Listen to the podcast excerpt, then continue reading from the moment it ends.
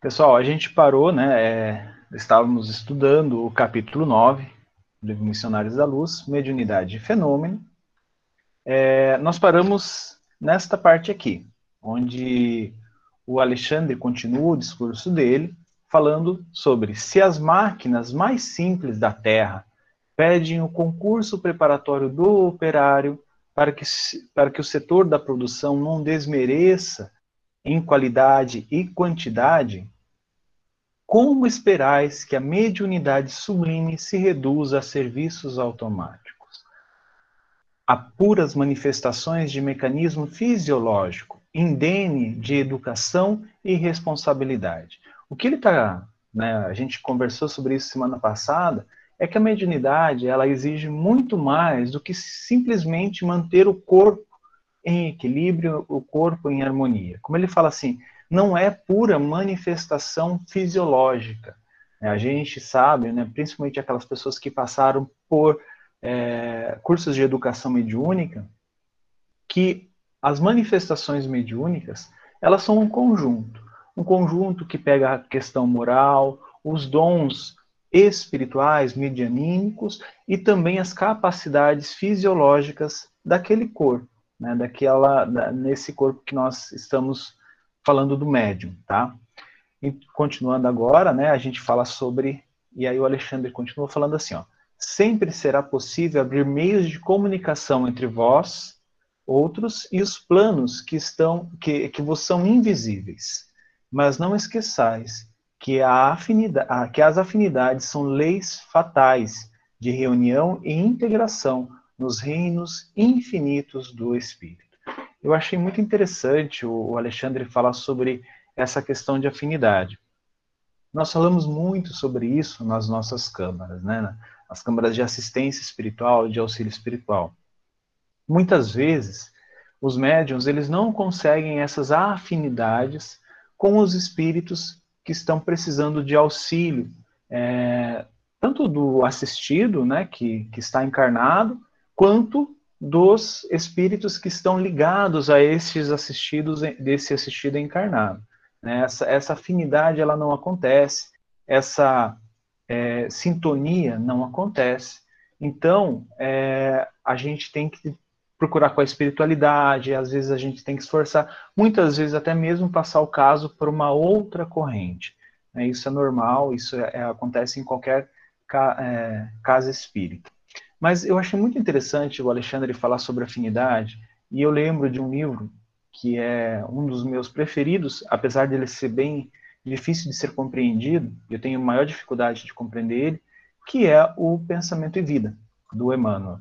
É, então, lá no Pensamento e Vida, no capítulo 8, que é a afinidade, ele fala assim, ó, se o homem pudesse contemplar com os próprios olhos as correntes de pensamento, reconheceria de pronto que todos vivemos em regime de comunhão, segundo os princípios da afinidade. Eu acho isso muito legal que o Emmanuel fala. Ele, ele fala que nós estamos com os nossos pensamentos nos ligando a todo instante a todos e a tudo ao nosso redor, né? a todos os espíritos encarnados ou desencarnados. Então, essas linhas, como ele coloca aqui nessas correntes, elas nos prendem é, uns aos outros, quanto às coisas, porque a gente sabe que existe muita projeção da matéria mental é, que fica é, ligada a, a, coisas, a objetos. A gente vai estudar um pouco mais sobre isso lá no livro Nos Domínios da Mediunidade, onde ele tem um capítulo que ele fala especificamente sobre isso e explica muito bem. Tá? E continuando, o Emmanuel, no, próprio Pensamento e Vida, só que agora no capítulo 2, é, ele fala assim, ó, só a vontade é suficientemente forte para sustentar a harmonia do espírito. Então aqui ele está mostrando que a gente tem afinidade, a gente tem toda essa questão da sintonia, mas a vontade ela é suficientemente forte para sustentar a harmonia. Então a vontade pode conduzir essa sintonia, conduzir essa afinidade. Em verdade, ela não consegue, a vontade, ela não consegue impedir a, inflexão, a reflexão mental. Né? Isso quer dizer, ela não consegue, por exemplo, se você já tem uma conduta moral em, em você, e, uma, e isso reflete no seu campo mental, a vontade ela não consegue impedir que você se sintonize. O que ele falou dessa ligação dessas, que, dessas correntes, né? É, mas, aí a gente vai, vai falar sobre isso, mas eu acho que o Ivens quer falar alguma coisa. Pode falar, Ivens. A respeito que você disse agora sobre o pensamento, é, eu estava vendo uma citação da Zona de Ângeles essa semana, e no, naquele, num curso que eu estou fazendo é, da, da Joana de Ângeles, os livros dela, se alguém se interessar, posso passar o link, mas ela disse que o pensamento é uma comunicação é, que abre uma porta de entrada para nós. Eu nunca tinha visto por essa ótica, por essa visão que ela colocou. O pensamento é uma emanação, uma irradiação, né? mas é como você falou, é de acordo com a afinidade. Então, maior afinidade, mais se conecta. Então, faz sentido de dizer também que é a nossa porta de entrada. O nosso pensamento abre a nossa porta de entrada. É como se a gente não conseguisse emanar sem abrir essa brecha. Só que a diferença é que a emanação e a abertura de brecha, ela pode estar em vários estágios de elevação moral. Então, a, uma brecha que a gente abre, no bom sentido, com uma elevação moral alta, então a, abertura até mim vai ser recíproca e proporcional a esse padrão moral que eu vou estar me conectando, né? Então, é só é, para mim foi essa novidade que eu achei assim que me acrescentou. Eu só vi uma emanação, mas também a porta de entrada. Isso, é, pelo que eu entendi que você falou, é que quando você pensa, parece que você pega assim aquelas diversas portas que existem no campo mental e você abre. Se abriu, você permite a passagem. Então, você se liga, vamos dizer assim. Então, você está recebendo emanações, que é, como o Alexandre disse aqui, a afinidade. Essa, esse recebendo emanações nessa troca, né, a gente vai, saber, vai entender que a afinidade ela não é simplesmente uma via de mão única, você só recebe. Existe uma permuta, existe essa troca. E o que o, o Emmanuel fala no Pensamento e Vida, na minha compreensão, é que é, você, uma vez que o seu pensamento abriu essas portas, né, você está recebendo é, essas emanações, essas manifestações, essas é, induções, enfim, é, o que você receber através dessa afinidade, é, mas o que, você, o, que será, o que você vai fazer com tudo isso é a tua vontade que, que gerencia. Né? Quando ele diz aqui, ó, em verdade, ela não consegue in, impedir a reflexão mental. Isso quer dizer, ela não consegue impedir que essa conexão, essa afinidade que você já tem, seja foi feita, que ela chegue até você. Quando se trate de conexão entre os semelhantes. Então, isso quer dizer afinidade. Porque a sintonia constitui lei inderrogável não tem como a gente é, derrogar a lei da afinidade. Então, todos os nossos pensamentos, as nossas emoções, nossos sentimentos, eles vão estar ligados, como Emmanuel fala, em outros que têm os sentimentos, emoções, pensamentos semelhantes, né?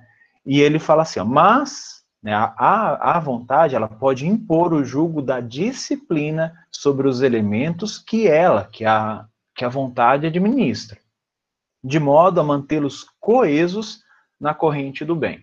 Mesmo que você receba, tenha afinidade com esses impulsos, vamos dizer, negativos, a tua vontade ela pode usar dos recursos que ela dispõe, né, para é, se manter coeso no bem, se você quiser, é claro, se manter no bem.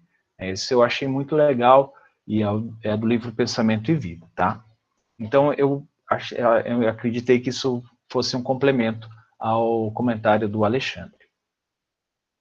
E aí o Alexandre continua no discurso dele, né? Que dizer dos companheiros portadores de luzes verbais para os outros, que nunca se iluminam a si mesmos? É, a gente vê vários casos, principalmente do, narrados pelo Humberto de Campos, né?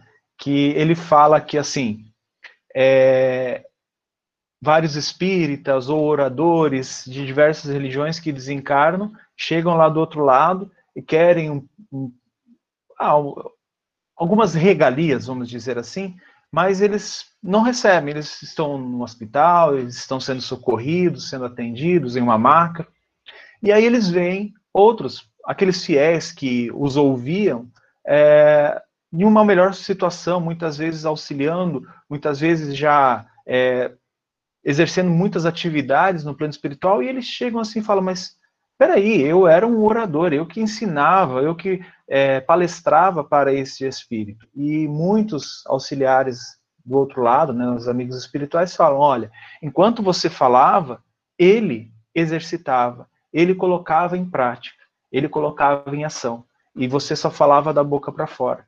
Isso não fazia parte de você. Então, eu vejo que é isso que o Alexandre quer dizer. Muitos de nós, né, palestrante, vou colocar palestrante espírita, que é nossa, nosso meio aqui. Palestrante espírita que vai lá na frente, fala um monte de coisa, muitas vezes inspirados, mas não presta atenção naquilo que ele estudou, naquilo que ele falou, e continua cometendo os mesmos erros. É normal, né? Aqui nós estamos num planeta de provas e expiações, mas a nossa responsabilidade quanto a isso eu digo nossa, né, por palestrante espírita, mas é, ela é muito grande, porque a gente está recebendo essas informações, está relembrando a todo tempo, está estudando, está analisando e não está aplicando no nosso dia a dia. Né? Então, o, o, Alexandre chama a atenção disso, que provavelmente naquele, naquela plenária onde ele estava, existiam aqueles trabalhadores das casas espíritas que eram palestrantes também, né? Alguém levantou a mão? e vence. É só para você tomar uma frase que eu achei interessante, é de Seller Side. Ele diz que religiosidade é mais um jeito de ser do que uma forma de crer. Então ele foi muito mais além, né? Porque não é porque eu creio que eu passo a ser o que estou crendo. Eu creio em muitas coisas que passam a ser o alvo dos meus objetivos, da forma de me comportar. Então é uma forma de ser muito mais do que uma forma de crer começa com a crença e depois se transforma na essência nossa, vai, vai incorporando nossa, nossa forma de ser. Né? Eu achei profunda essa frase dele e me fez lembrar agora. É muito bom, porque eu, eu acredito que até bem pouco tempo atrás eu também iria ter a visão contrária do que ele falou. Eu acreditaria que as religiões são formas de crer, e não de ser, mas com o espiritismo, com essas mensagens dos espíritos, a gente aprende a, a distinguir um pouco isso, né, a, a, alinhar um pouco com a questão do, do evangelho. Isso que você falou muito importante, né, que a religião não é, é, é a forma de crer, mas a forma de ser, né, de se comportar. Seria religiosidade, né? Religiosidade. É incorporação, né? Continuando aqui, o Alexandre fala assim: ó, catalogar valores não significa vivê-los. Então, por mais que a gente vai falar sobre amor, sobre perdão, né, vai fazer uma palestra sobre isso, você está catalogando, você está explicando, mas não significa viver esse perdão, é exercer esse perdão no dia a dia. Ensinar o caminho a viajores não demonstra conhecimento direto e pessoal da jornada. Eu achei bem legal essa fala dele, por quê? Porque muitas vezes a gente acredita que um benfeitor espiritual é alguém que não passou por tudo isso que nós estamos passando aqui na Terra. Há, é, muitas vezes nas religiões mais que nós nossas religiões é, de nascença, muitos de nós, né, não nasceram em berço espírita, acreditavam que Deus teria criado seres perfeitos, né, que não tivessem é, passado por essas situações que nós passamos, que nós vivemos, mas simplesmente criou anjos, né? Vamos dizer essa essa definição. E não é assim, né? Em vários é, livros da, das obras espíritas, os nossos amigos nos falam, todos eles passaram pelos caminhos que nós passamos, todos eles percorreram essa jornada. É diferente de, de, de nós que vamos falar sobre o perdão e muitas vezes não percorremos a jornada que nos leva ao entendimento e ao sentimento, à prática do perdão. Né? Enquanto os nossos amigos benfeitores fizeram essa jornada.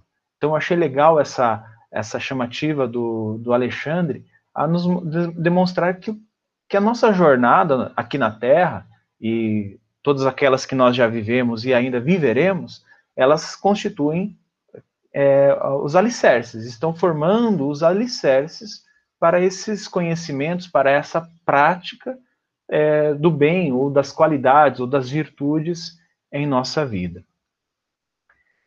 Mediunidade não é disposição da carne transitória, e sim expressão do espírito imortal. Naturalmente, o intercâmbio, intercâmbio aprimorado entre os dois planos requer sadias condições do vaso sagrado de possibilidades fisiológicas que o Senhor vos confiou para a santificação. Todavia, o corpo é instrumento elevado nas mãos do artista, que deve ser divino. Uma coisa interessante nisso, né, eu, achei bem legal, assim, é, a mediunidade, ela não é disposição da carne transitória, então ela não vai estar sempre disponível só para é, encarnados, né, a gente vai ver no livro Libertação que existem comunicações mediúnicas lá em nosso lar, é, recebendo espíritos de outras esferas. É, mas ele fala assim, naturalmente, né, a gente precisa preservar o corpo, preservar o vaso, né, eles chamam de vaso, mas preservar o corpo, porque é, é ele foi nos, nos, emprestado por Deus e essas condições deles, a, a, as condições fisiológicas, elas são muito importantes para uma boa prática mediúnica, para uma boa comunicação com os espíritos. A gente é, eu gosto muito das palestras do Décio, Dr. Décio Andoli Júnior, e ele fala muito sobre o bem-estar, sobre a saúde é, dos médiums, da necessidade disso, da necessidade da gente não abandonar o nosso corpo. E é claro, né, a gente já falou sobre isso em outros capítulos, do preparo que a gente precisa fazer para os dias de tarefa mediúnica. Aqui o Alexandre está só lembrando disso, é que nós estamos, é como ele, ele fala, né, ele compara como se fôssemos um artista. Então, tudo que nós fazemos, de atividade física, de cuidar do corpo, é, de, de, uma boa alimentação, parece que nós estamos construindo uma obra de arte, né, ele nos chama, nos chama de artista. E essa obra de arte, ela tende para o divino, né, aquela, essa, essa obra deve ser divina. Eu achei muito legal essa, essa comparação dele. E aí ele fala: se desejais a presença dos bons, tornai-vos bondosos por vossa vez. Sem afabilidade e doçura, sem compreensão fraternal e sem atitudes edificantes, não podereis entender os espíritos afáveis e amigos, elevados e construtivos. Isso é muito interessante porque a gente, claro que a gente atende os irmãos é, que estão necessitando, né, que muitas vezes nós convencionamos a chamar de obsessores, mas são espíritos irmãos que estão em sofrimento. E às vezes os médiums, eles ficam assim, nossa, mas eu, eu não consigo trazer a palavra do mentor, eu não consigo trazer uma boa psicografia. Bom, né, é claro que isso é com o tempo, isso é com a disponibilidade também do telefone, né, porque a gente sabe que ele só toca de lá para cá, mas né? Se a gente quer estar em comunhão com os bons espíritos, receber boas intuições, é, ser atendido nas tarefas, tanto de assistência na casa, na, nas casas espíritas, quanto as nossas tarefas do dia a dia, em conversa com um amigo, é, em um conselho para a nossa mãe, para o nosso irmão, para, os nossos familiares, é bom que nós nos tornemos boas pessoas também, porque ao nosso redor é, vão estar espíritos, né, amigos, que também têm esse, essa mesma sintonia, que têm essa mesma vibração, para que nós podemos ter afinidade. E aí ele fala: permaneceis no movimento divino e mundial de libertação das consciências, numa revelação sublime da vida eterna e de valores imortais para todas as criaturas de boa vontade. Aqui é interessante, né, porque é, o Espiritismo ele vem há muitos anos falando sobre isso, e as casas espíritas é, colocando cada vez mais dentro dos nossos corações a certeza da imortalidade da alma, compreendendo que eu sou um espírito eterno, que esse corpo é transitório. Né? Então, quando Alexandre fala isso para a plateia, ele está falando: olha, sejam felizes, propaguem isso, porque o espírito é imortal e vocês fazem parte desse movimento um movimento que vai libertar as consciências. Né? Então, é, a gente não vai ficar mais preso àquelas ideias de que eu sou um pecador, né, aquele que só erra, é, e vou pagar pela eternidade. Vou ficar preso no, no inferno, vou ficar ardendo no fogo é, devastador. Não, essa ideia, ela com a, a, concepção do Espiritismo, né, que é uma, uma, um consolador prometido, já nos, nos traz é, informações de que isso não é verdade. O Espírito está aqui para aprender.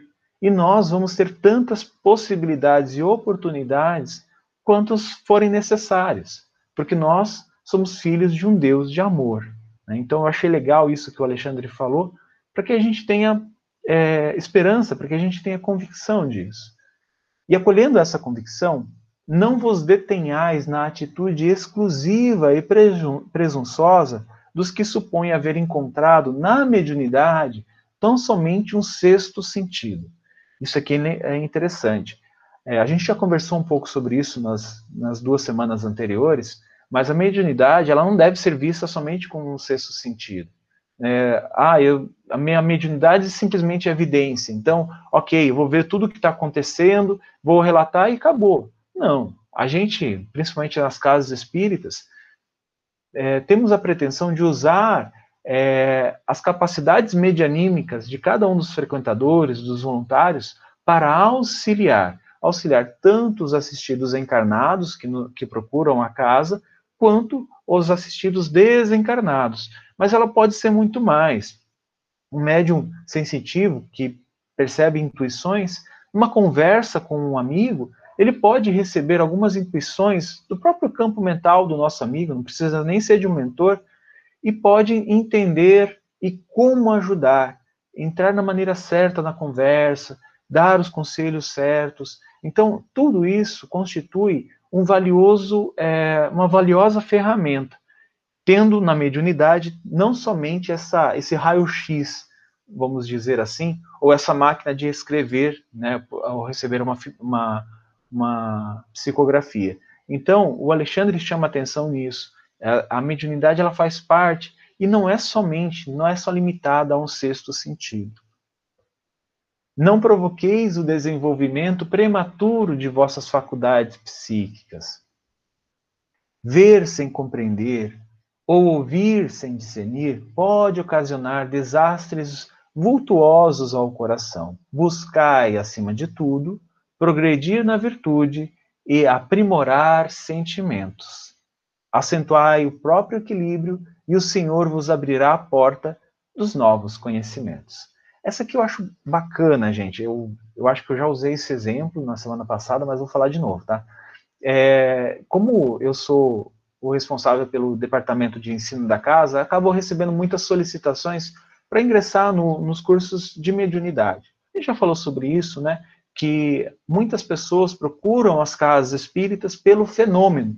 Ah, eu quero ver espírito. Ah, eu quero ouvir espírito. Ah, eu quero é, ver uma garganta sendo plasmada, materializada no ambiente, cantando com uma voz de um anjo.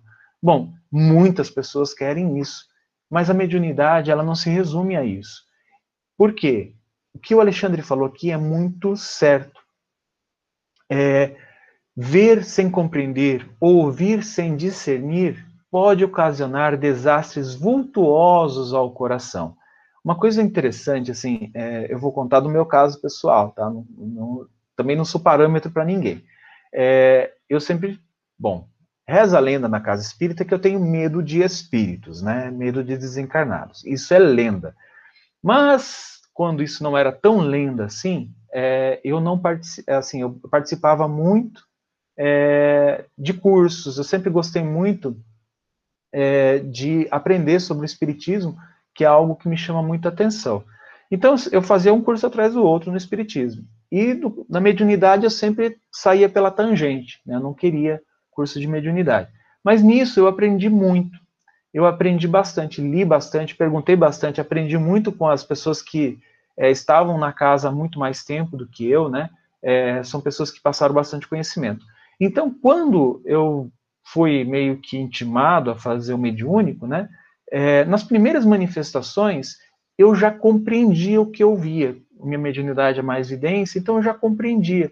Então era muito interessante porque eu já estava compreendendo. Às vezes eu relatava algumas coisas que eu via para meus colegas é, na, na turminha, né? Que eu estava. Eram pessoas é, que estavam ali comigo, a, a gente estava em uma turma de 13, e as pessoas falavam assim: não, mas o que, que é isso? Né? O, o, ah, eu vi um, um elemental, né?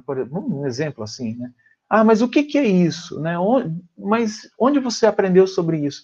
Então, são coisas que, com o preparo, a gente consegue ter a capacidade para entender e ajudar. O que o Alexandre está falando aqui? Muitas vezes, se a gente não tem esse preparo, a gente é colocado numa câmara mediúnica e já começar a ver e a ouvir, sem compreender, isso pode, primeiro, me trazer grandes problemas, pode me abalar, né, como eu falei, é, naquela lenda que existia na casa espírita que eu tinha medo de espíritos, poderia me trazer alguns prejuízos, né? Talvez eu dormia à noite com a luz acesa, então você sabe que isso né, é complicado. E também eu não iria ajudar nos casos. Né? Então, o que gente, o Alexandre está falando aqui que a gente precisa sim. Né? Claro que desenvolver as capacidades mediúnicas é muito bom, desde que a gente, a gente tenha ciência de que a gente precisa se informar. E eu digo mais, assim, a gente sempre falava no, no curso de educação mediúnica, uma vez que você fez o primeiro, segundo ano de educação mediúnica, não pare de estudar, não pare de estudar espiritismo, não pare de procurar informações. Por quê? Quanto mais você obter informações, mais você vai conseguir compreender aquilo que a espiritualidade está querendo trazer para a gente. Muitas vezes, a espiritualidade busca na corrente alguém que possa compreender e ela não encontra. E aí a gente fica só na superficialidade dos casos. E se a gente se dedica ao médium que está estudando, está fazendo o estudo do André Luiz, como nós estamos fazendo, buscando e lendo, né, e compreendendo, tentando compreender, a espiritualidade pode buscar esses recursos dentro de nós.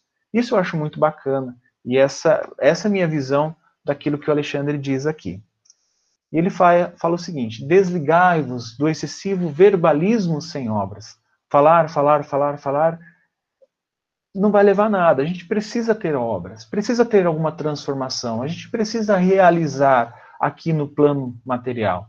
Não vos falo aqui tão somente de obras do bem, exteriorizadas no plano físico, mas muito particularmente das construções silenciosas da renúncia, do trabalho de cada dia no entendimento de Jesus Cristo, da paciência, da esperança, do perdão, que se efetuam portas adentro da alma, no grande país de nossas experiências interiores. Então, ele não está falando só da gente é, usar é, essa capacidade mediúnica, da gente é, receber todos esses bens lá na casa espírita, lá nas correntes mediúnicas. Isso precisa ser colocado é, em nós, né? no exercício da paciência, no exercício de nossas virtudes, que muitas delas ainda precisam de mais conhecimento e, estão bem pequenininhas dentro de nós, né, tímidas. Então, tudo isso constitui um, um acréscimo da mediunidade. E aí ele fala assim: colocai as expressões fenomênicas de vossos trabalhos em segundo plano, lembrando sempre que o espírito é tudo. Isso é muito interessante, que a gente né, é, tem toda a parte fenômeno do trabalho, receber psicofonia, psicografia, vidência, audiência, mas isso é o segundo plano. A gente sempre tem que entender que o primeiro plano é o auxílio, é o espírito, né, que é auxiliar aquele assistido, auxiliar a nós mesmos, auxiliar a equipe e auxiliar aqueles que mais estão precisando. Nesse instante, Alexandre silenciou, mantendo-se então em muda rogativa. Admirado, comovido, notei que o generoso instrutor se transfigurava ali aos nossos olhos. E aquele companheiro que estava ao lado do André Luiz fala assim: ó, todas as potências de, natureza superior congregam-se em torno de Alexandre neste momento, transformando-o em intermediário de dádivas para nós para todos aqueles que estavam na Assembleia. É por isso que ele irradia e resplandece com tamanha intensidade. Muito obrigado, e eu terminei o capítulo. Alguém gostaria de fazer algum comentário, algo que eu esqueci de comentar no livro, algo que eu comentei e vocês têm uma visão diferente também? Fiquem à vontade, tá?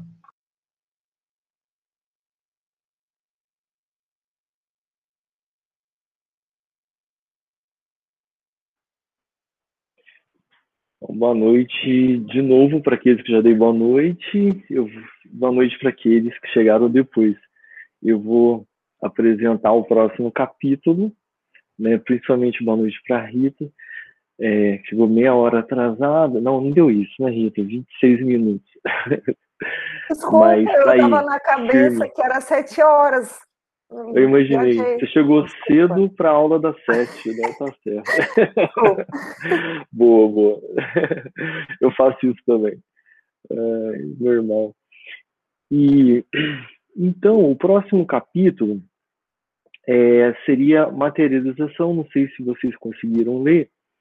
Eu vou apresentar aqui para vocês. E eu gostaria muito de ir vendo é, o que vocês pensam a respeito do que a gente vai ver, o que vocês acham, a opinião de vocês. Vai ser bem interessante a gente dividindo é, as nossas ideias, os nossos conhecimentos, né? E que o, o materialização, eu me chamou a atenção logo no início do capítulo que o, o André Luiz pediu para o Alexandre, que é o mentor dele, para poder é, ver uma reunião de materialização. Eu falei, gente, lá é, é, bem parecido com daqui, porque encarnado tem muita curiosidade de ver isso. É um fenômeno interessantíssimo, né? Uma coisa que a gente quase não conhece hoje grupos que fazem isso, mas se tivesse um em São Sebastião, garanto que eu já teria ido. Eu, particularmente, não ia perder, nem que seja uma vez, ver um, um fenômeno desse. E a intensidade da, da vontade do André Luiz ver parece que era igual a minha, do lado de cá. Então, acho que é dos dois lados né? Porque ele queria ver a é, assim que para nós eles são os bastidores, né? E a visão dele, apesar de não ser os bastidores, mas é interessante ver como se, entre aspas um deles aparecer para nós. E tem uma definição da Helene da aqui, não, é do livro dos médios, sobre materialização. Só para trazer brevemente o que o livro dos médios, Allan Kardec, trouxe para a gente sobre isso, né? Na questão 104. É, o espírito que quer ou pode fazer-se visível reveste, às vezes, uma forma ainda mais precisa. Em alguns casos, finalmente, e sobre o império de certas circunstâncias, a tangibilidade, ou seja, a, é, a forma concreta dele, né, se pode tornar real. Isto é, possível se torna ao observador tocar, palpar, sentir na aparição a mesma resistência, o mesmo calor que no corpo novo, o que não impede que a tangibilidade se desvaneça com a rapidez do relâmpago. Então, a essa pessoa que se torna tangível, palpável para nós, ela vem com temperatura do corpo, o cheiro, a textura, se a gente tocar, de uma pessoa encarnada. E, inclusive, é, ela traz assim a voz. Então, todos os nossos sentidos vão ser estimulados, não vai deixar nada a desejar. Apesar que a maioria, ela às vezes não trabalha muito com a cor da aparição de pessoas, que estou dizendo, né?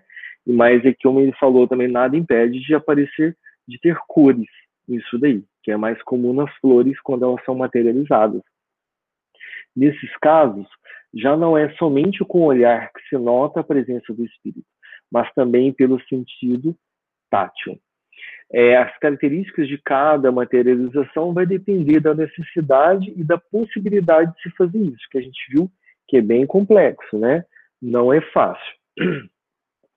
Então, é, o, Alexandre respondeu para o André Luiz que eles iriam assistir, sim, uma reunião, uma eles iriam para uma casa, uma residência que ia lá ia acontecer isso, né? Ia ter o fenômeno com algumas pessoas encarnadas da plateia, né? Assistindo também ali nessa residência. Então ele disse o seguinte: trata-se de serviço de elevada responsabilidade, porquanto, além de exigir todas as possibilidades do aparelho mediúnico, há que movimentar todos os elementos de colaboração dos companheiros encarnados, presentes às reuniões destinadas a esses fins. E a questão é da interação de todos energeticamente que estão lá no ambiente, mesmo que só olhando como espectador, no processo energético para acontecer isso. Então é um grande empenho do mundo espiritual com o mundo encarnado nesse processo, né? E se houvesse perfeita compreensão geral, respeito aos dons da vida, e se pudéssemos contar com os valores morais espontâneos e legitimamente consolidados no espírito coletivo, essas manifesta manifestações seriam as mais naturais possíveis, sem qualquer prejuízo para o médium assistente. É, a questão que a gente vê é como se fossem assim, o plano espiritual administrando essa reunião, essa sessão, mas os humanos, se, os encarnados, se comportando como se fossem crianças. Então, eles tinham que controlar o comportamento deles. Porque cada um pensando uma coisa diferente, às vezes é raro ter encarnados com, esse com o mesmo objetivo, que não é simplesmente o fenômeno, quando o Juliano acabou de falar. É muito trabalho só para isso, só para o espetáculo. Mas é a mensagem, é o que quer dizer essa manifestação. É a, o simbolismo disso, né? Que a gente viu o próprio Jesus se materializou várias vezes. Então ele não fez de forma fútil, mas com uma grande mensagem embutida nisso, né? E como ela tem essa característica de estarem todos participando e todos conectados, então eles têm que ter uma grande remane uma, uma remanejar muita gente e diversificar tarefas ali para que a coisa possa se consolidar, né? E vamos seguindo em frente. Se alguém quiser ir comentando algo.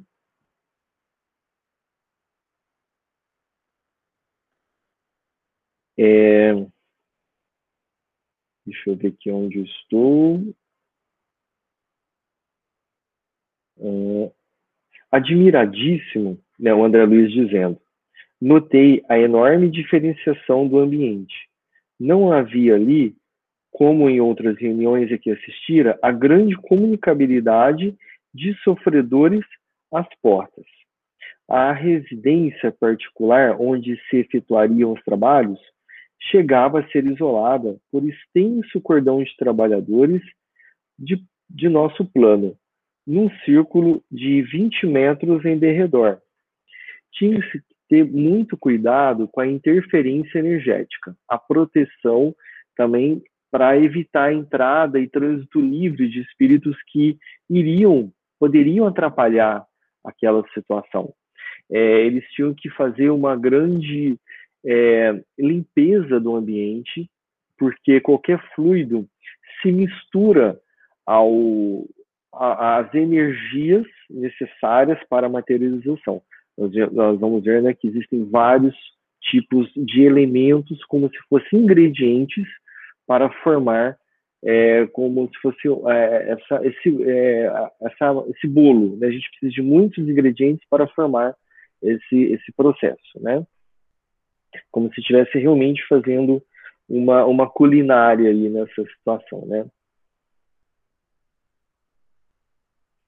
É, continuando, o, com o irmão Alexandre, né? Todo o perigo desses trabalhos está na ausência de preparo dos nossos amigos da crosta, os quais, na maioria das vezes, alegando impositivos científicos, se furtam a comenzinhos princípios de elevação moral.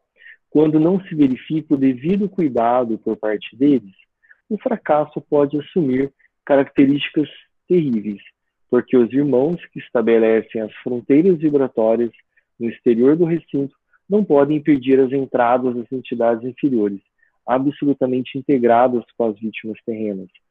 Há obsidiados que se sentem também na companhia dos perseguidores, que imitam as mães terrestres agarradas aos filhos pequeninos, penetrando recintos consagrados a certos serviços com que não se compadece ainda o espírito infantil.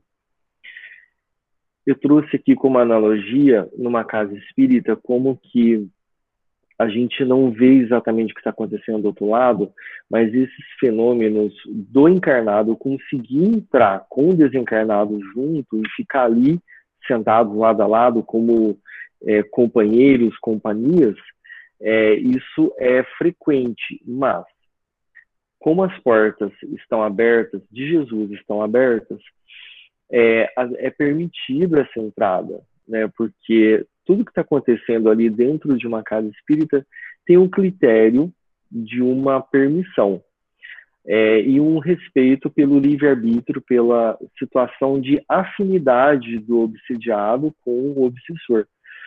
E, e ali, como entram encarnados com pensamentos tumultuados, também vai entrar espíritos com pensamentos tumultuados.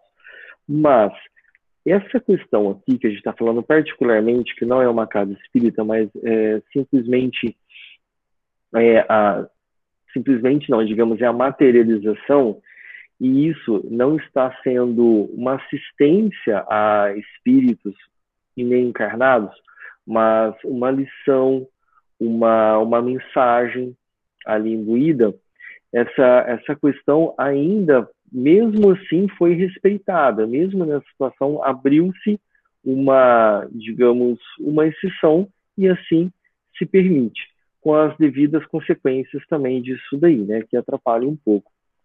O Juliano, pode falar. É, eu, eu ia comentar sobre isso também, né, que muitas vezes é, a gente ouve falar assim, ah, não é bom ter trabalhos de desobsessão, é, trabalhos, é, vamos dizer assim, mais profundos é, em dias de reunião pública. Né? Você pode perceber que a maioria das casas espíritas né, que a gente conhece, elas não têm essa tarefa no dia que é aberto ao público. Normalmente são dias diferentes, justamente por causa dessas emanações né? Aqui, é claro, é, existe a questão dos médiums estarem levando isso, ou dos participantes daquela corrente estarem levando isso. Mas eu, eu associo muito a essa questão também, né?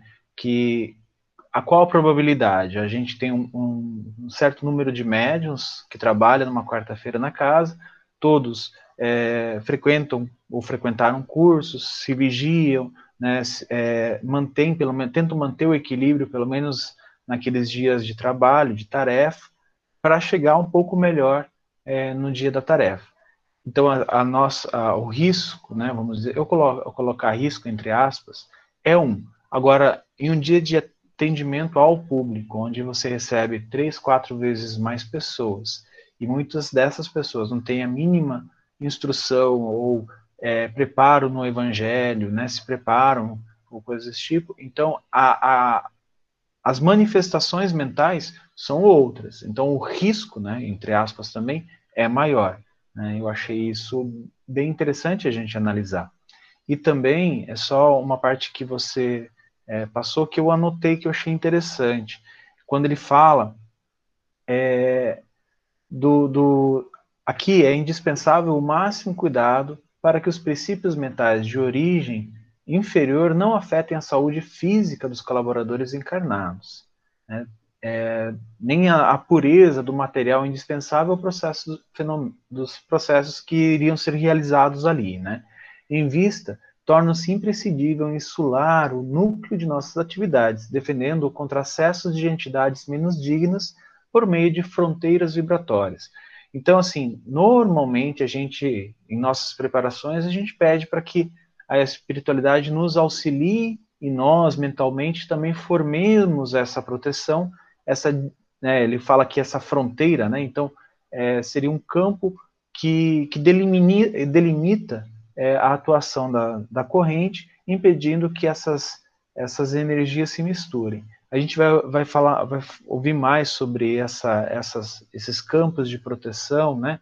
É, no próximo livro, que é Obreiros da Vida Eterna, tem umas coisas bem legais mas eu achei bem legal pontuar isso, que normalmente, né, é claro, quase, na, na cena a gente tem isso quase sempre na cartilha, né, a gente pede a espiritualidade que nos ajude a formar essa proteção, a formar essa barreira, para que nós, ali dentro, possamos é, atuar mais, vamos dizer assim, protegidos né, e amparados. Oi, Ivens, é, voltando ao assunto lá, esse assunto sobre a importância do trabalhador, né, que era o caso aqui, de, dele é, ser sincero, né, e passar, é, por vezes, por um atendimento fraterno, quando ele perceber a necessidade que existe, né, para um atendimento de desobsessão, porque não é porque a gente é trabalhador que a gente não sofre obsessão, né, muito pelo contrário, e o, na nossa casa, né, é, é, nós temos como é, sempre o trabalhador ele não é afastado da tarefa, pelo menos eu nunca presenciei isso. O que nós é, fazemos é atendemos esse trabalhador no início da corrente, justamente para que ele seja, né, que esse irmão seja amparado e que também ele não sofra nenhum tipo de equívoco, né, de achar que aquele irmão sofredor que está ao lado dele é, é do, do, outro assistido e não dele. Então, a, sempre que o trabalhador passar por alguma dificuldade de obsessão, é, nós, é, a corrente mediúnica sempre atende o trabalhador, né, como o primeiro caso da noite, justamente para que esse irmão seja amparado e também para que o trabalhador seja fortalecido. Isso, é, essa parte aqui do André Luiz ficou muito importante a questão da nossa responsabilidade com a tarefa, o quanto nós, se nós não é, admitirmos que estamos com dificuldades, porque é normal, quanto isso pode prejudicar uma tarefa, né? É óbvio que a casa não tem um trabalho de materialização, mas nós usamos bastante as energias, as nossas energias é, anímicas, né? São utilizadas no momento da materialização. É isso. É realmente bem interessante isso, Rita, é verdade. E é uma situação que, dentro de uma casa espírita, para uma reunião de desobsessão, assistência espiritual, tudo, é, todo mundo acaba sendo bem-vindo, é, desde que a pessoa ainda esteja em condições de compreender a, e querer ajuda, as duas coisas, né? Ela compreender a, essa necessidade, ela vai ter essa chance da necessidade do socorro, ou então ela vai entrar no processo de, é, assim, da, de, de acolhimento energético, né? Ali é uma coisa bem específica, uma manifestação de materialização com uma mensagem, sendo que é, mesmo nessa situação eles abriram uma exceção por uma situação fraterna, um acolhimento fraterno e até permite-se.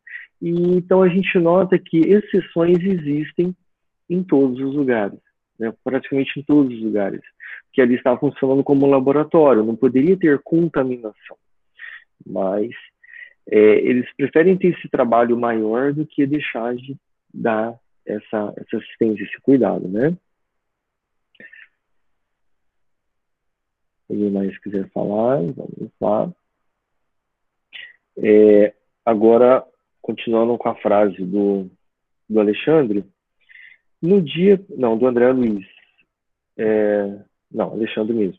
No dia, porém, em que cons conseguirem trazer o coração iluminado às, às pessoas encarnadas, receberão alegrias iguais àquela que desceu sobre os discípulos de Jesus, quando, de portas cerradas, em sublime comunhão de amor e fé, receberam a visita do Mestre, perfeitamente materializado depois da ressurreição, em casa humilde de Jerusalém, de conformidade com a narrativa dos evangelhos.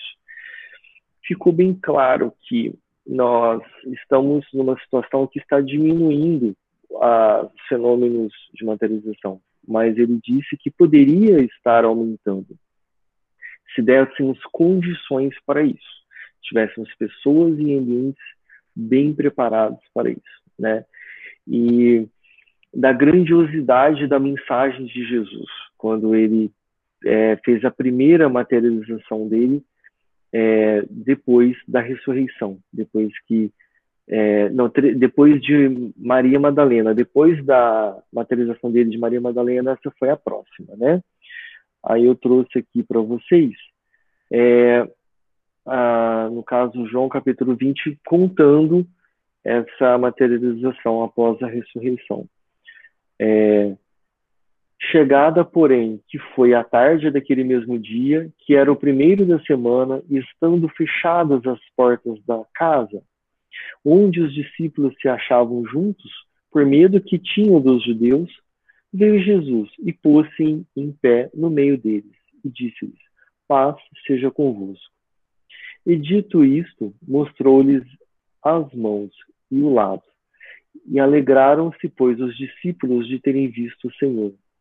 E ele lhes disse segunda vez: Paz seja convosco. Assim como o Pai me enviou, eu envio a vós. Eu imagino a, a sensação deles estarem ali compreendendo que a morte de fato não existe. Eles tinham visto o desencarne de Jesus. E o que acontece depois da morte? Qual é o, no, é o nosso fim? É o fim de tudo?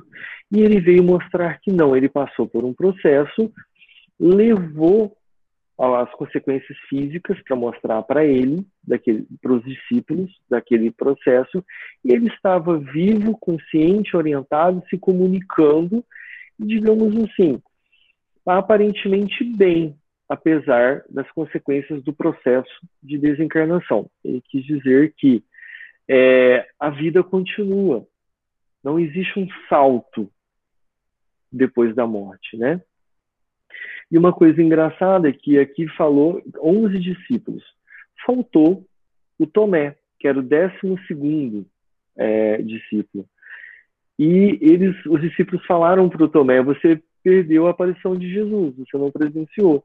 Oito dias depois, estavam os doze apóstolos lá e Jesus apareceu de novo pela terceira vez, e aí para Tomé. E Tomé disse para ele que acreditaria se visse as chagas e se tocasse. Jesus então mostrou as chagas e deixou é, o Tomé tocar. Então ele palpou, ele usou a, no caso, sentidos humanos para isso, e viu as chagas e viu tudo, e falou: é, Meu Deus, mestre, é você mesmo. E o mestre falou: Infeliz daquele que precisa crer, né, precisa ver para crer. Quantas situações das nossas vidas as, as explicações estão implícitas? Basta a gente é, ver as parábolas, elas não são diretas, é para a gente utilizar a inteligência. Então, a, a, nossa interiorização, a nossa análise, a nossa profundidade faz com que a gente avance muito, porque a gente não, não tem condições de ficar usando o tempo todo todos os nossos sentidos para a gente aprender tudo. Né? Muitas situações e muitas compreensões e amadurecimentos são de análise são de é, situações subjetivas. O objetivo agora nosso, a, a, o caminho nosso agora é mais para a gente ir vivendo situações intuitivas, não ficar apego, apegado somente ao concreto, à matéria. Né? A, a inteligência ela avança muito nessa situação subjetiva. Então, tem inúmeras explicações do que ele quis dizer, né? Com essa aparição aí, é muito amplo é, às vezes é difícil a gente, é, a gente fala que é difícil compreender Deus, sim, mas Jesus também, a gente não tem uma compreensão total, a gente não tem uma onisciência, uma onisciência sobre o que é Jesus, né? É, o negócio é bem mais profundo, a gente vai estudando e vamos avançando, mas é, não tem integralidade do que é Jesus para nós ainda, essa realidade, né? É, e continua, né? E não, é... Ah, tá. Aqui tem uma questão que o André Luiz observou, que ele foi surpreendido com. É... Tinham 20 entidades fazendo uma limpeza, uma magnetização do ambiente. Eu fiquei pensando, era uma casa, uma residência, colocando 20 trabalhadores ali para fazer, desempenhar essa limpeza do ambiente, é bastante gente, né? A gente nota assim, na nossa casa espírita, quando tem 20 pessoas, 20 encarnados ali fazendo alguma coisa, você, nossa, a, gente, a casa está bem movimentada, bem cheia. Então, era uma necessidade tremenda dessa limpeza. Você precisava de tanta gente. Só para a gente entendendo com a complexidade de materialização, né? Aí o Alexandre é, explicou para o André Luiz quem eram aquelas pessoas, o que significava aquele processo, né? Aí ele falou o seguinte: não se trata de hierofantes em gestos convencionais. Temos ali esclarecidos cooperadores do serviço, que preparam o ambiente, levando a efeito a ionização da atmosfera, combinando recursos para efeitos elétricos e magnéticos. Nos trabalhos deste teor, reclamam-se processos acelerados de materialização e desmaterialização de energia. Então, era um franco processo de várias energias é, sendo ali materializadas e desmaterializadas. Eu acredito que desmaterializando as negativas, materializando as positivas. Assim, eram 20 pessoas, né? Eu falei quanto? Eu tinha falado 20. Não, você falou que eram 20 pessoas, é, deu a entender que eram encarnados. Ah, não, eram ah, 20 sim. desencarnados. É, pessoas desencarnadas, verdade.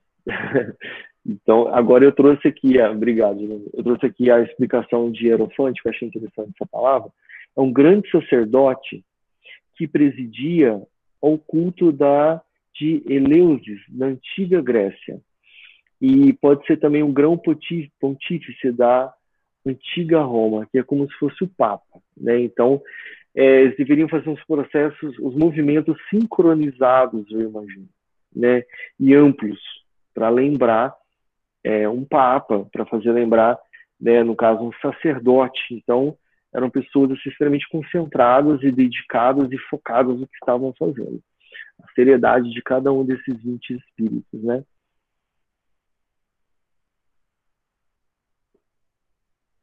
Ah, falta um minuto, deixa eu ver se dá para ir mais um aqui. Uh, eu acho.